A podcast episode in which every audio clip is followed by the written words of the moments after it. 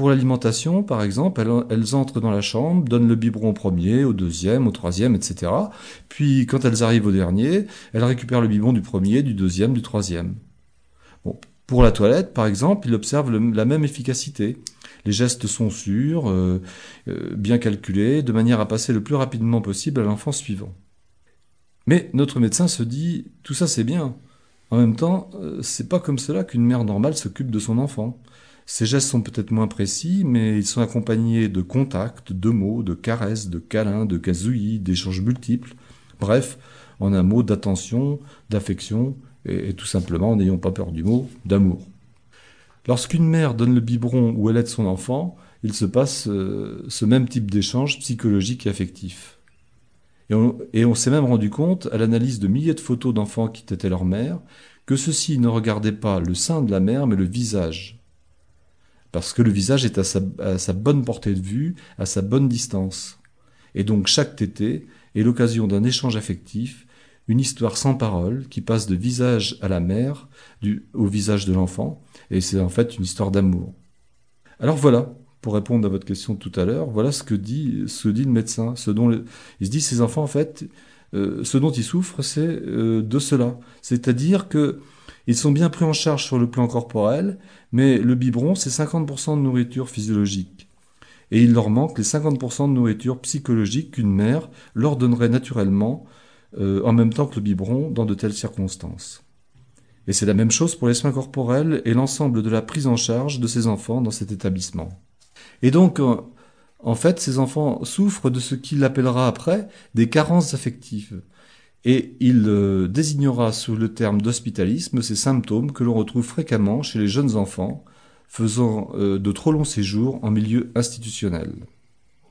Alors, cet exemple est intéressant parce qu'il montre bien à quel point, dès notre naissance, nous avons besoin d'être stimulés, chouchoutés, aimés, reconnus. Et comme nous sommes tous des bébés âgés, nous avons encore aujourd'hui, quel que soit notre âge, ce besoin psychologique fondamental, incontournable, que l'on appelle besoin de stimulation, besoin de signes de reconnaissance. Oui, ce besoin de signe de reconnaissance est donc euh, très important, vous venez de le démontrer au travers de cet exemple pour, euh, pour les bébés, mais n'oublions surtout pas que c'est un besoin qui va durer toute la vie. Hein.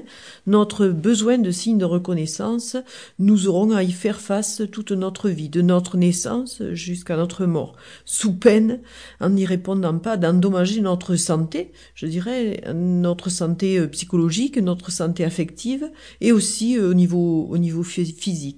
Et là me vient euh, euh, une phrase que se plaisait à dire euh, Eric Berne, qui était donc le créateur de l'analyse transactionnelle. Il disait, avec une belle image, je trouve, la personne qui n'est pas nourrie dans son besoin de signe de reconnaissance a la moelle épinière qui se flétrit. Donc, première idée que l'on a bien détaillée, c'est que les signes de reconnaissance sont indispensables à notre survie. Maintenant, ce que je vous propose, euh, c'est de faire comme le photographe, de donner un coup de zoom et de, voir un peu de, plus près qu'est-ce que c'est que ces signes de, reconnaissance.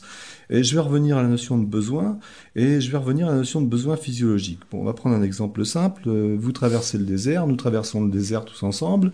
Et puis, donc, nous avons été prévoyants, nous avons euh, de l'eau et nous avançons, nous avançons et puis notre quantité d'eau diminue et au bout d'un moment, nous n'avons plus d'eau. Situation qui commence à devenir un peu dramatique, mais nous allons pouvoir tenir un certain temps. Et puis, euh, au bout d'un moment, nous allons être confrontés quoi, avec euh, soit vraiment euh, le sentiment de mourir de soif, et on peut en arriver même, justement parce que cette sensation est insupportable, on peut en arriver à boire ses urines parce que au moins les urines c'est pas très bon, mais au moins c'est mieux que de pas boire du tout. Et là donc on a par cet exemple l'idée qu'en fait en termes de stimulation, en termes de satisfaction de ses besoins, là dans un cas pareil il y a trois possibilités où j'ai de l'eau, et ça c'est des stimulations euh, positives, euh, où je n'ai rien du tout à l'opposé, et ça c'est absolument insupportable pour l'être humain, par, par exemple dans cette traversée du désert, ou troisième option, je bois mes urines. Et mes urines, ce sont des stimulations négatives, et donc l'idée c'est que il y a trois possibilités, du plus, du moins, et pas du tout. Mais pas du tout, c'est insupportable pour l'être humain, donc on va préférer prendre des stimulations.